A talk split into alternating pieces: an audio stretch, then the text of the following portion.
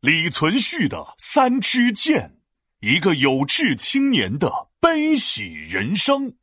闹闹，我现在就要离开这个家了。离开？对，没有错。虽然我很舍不得你，但是有些事情我必须要去做。那你……嘘，不要挽留我，我现在必须要走。别别别别别！你捂嘴干嘛？我是想说，那你走的时候。别忘了把门带上，太让我伤心难过了。亏我还给你准备了三个锦囊，哼！给我锦囊？这是你们龙族的礼仪吗？啊不不不，啊我这是和李克用学的。李克用，他不是后梁皇帝朱温的死对头李存勖的爸爸吗？对，就是他。还记得我之前给你讲过的潞州之战吗？记得呀。包围与反包围，打到一半人变没。没错，仗还没打完，李克用就去世了。不过就在死之前，李克用交给了儿子李存勖三支箭。箭？对，就是那个呃左手弓，右手箭，射出的速度像闪电的箭。哦，我知道了，李克用是想让儿子把他的弓拿来。他想在生命的最后时刻再玩下射箭，对不对？哎，别闹！你以为都跟你似的，就知道玩，人都不行了，还想着玩呢？我没闹，一位名人曾经说过，人的一生就像一场游戏。我听着怎么这么像你现编的？啊，好了，言归正传，这三支箭其实代表了李克用的三个仇家。一是后梁国的朱温，两人恩怨特别深；二是叛徒刘仁恭，我往西，他偏往东；三是北边契丹国，日后威胁你死活。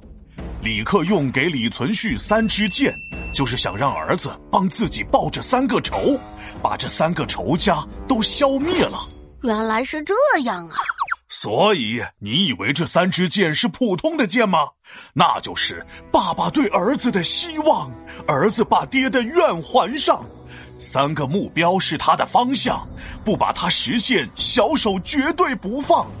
李存勖即位后，把这三支箭摆放在了宗庙里，每次打仗前都会先把箭拿出来，装在一个精致的套子里。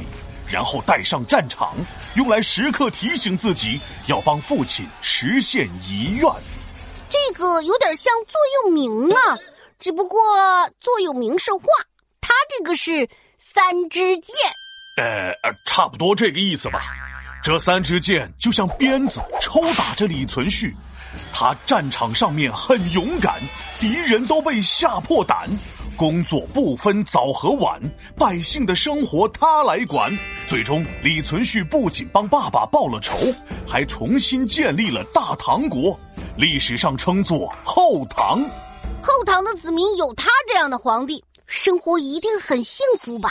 哎，我只能说，李存勖他爸给他三支箭给少了，应该给他四支。除了报三个仇，最后一只应该提醒他要好好工作，不要把精力都花在爱好上。李存勖的爱好是什么？哎，不会和我一样爱下棋吧？这个李存勖是个戏曲迷，爱听爱看还爱唱。因为李存勖姓李，所以他给自己起了个艺名叫李天下。要搁现在，他肯定也是个 TFBOYS 一样的明星啊。有一回，李存勖和好些个演员在院子里，突然大喊：“李天下，李天下，李天下，你在哪里呀？”他自己不就是李天下吗？是啊。大家觉得奇怪，因为他自己就是李天下，全场寂静是很尴尬。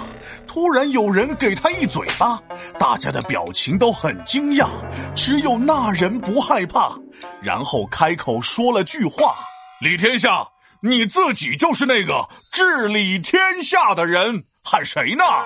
这个人说完，李存勖大笑，全场也跟着笑了起来。这李存勖怎么变得跟当初报仇的那个人不太一样了呀？是啊，李存勖当了皇帝之后啊，糊涂事儿没少干。他因为喜欢听戏唱戏，就让很多唱戏的当了大官。后唐的朝廷也开始变得混乱起来。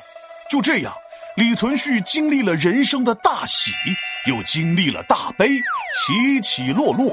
他去世后没多久，后唐也就灭亡了。哦，原来是这样。哎，不对，皮大龙，你又占我的便宜。人家是父亲给儿子三支箭，你给我三个锦囊算什么？再说了，你到底要去哪儿啊？下楼倒垃圾啊！哈，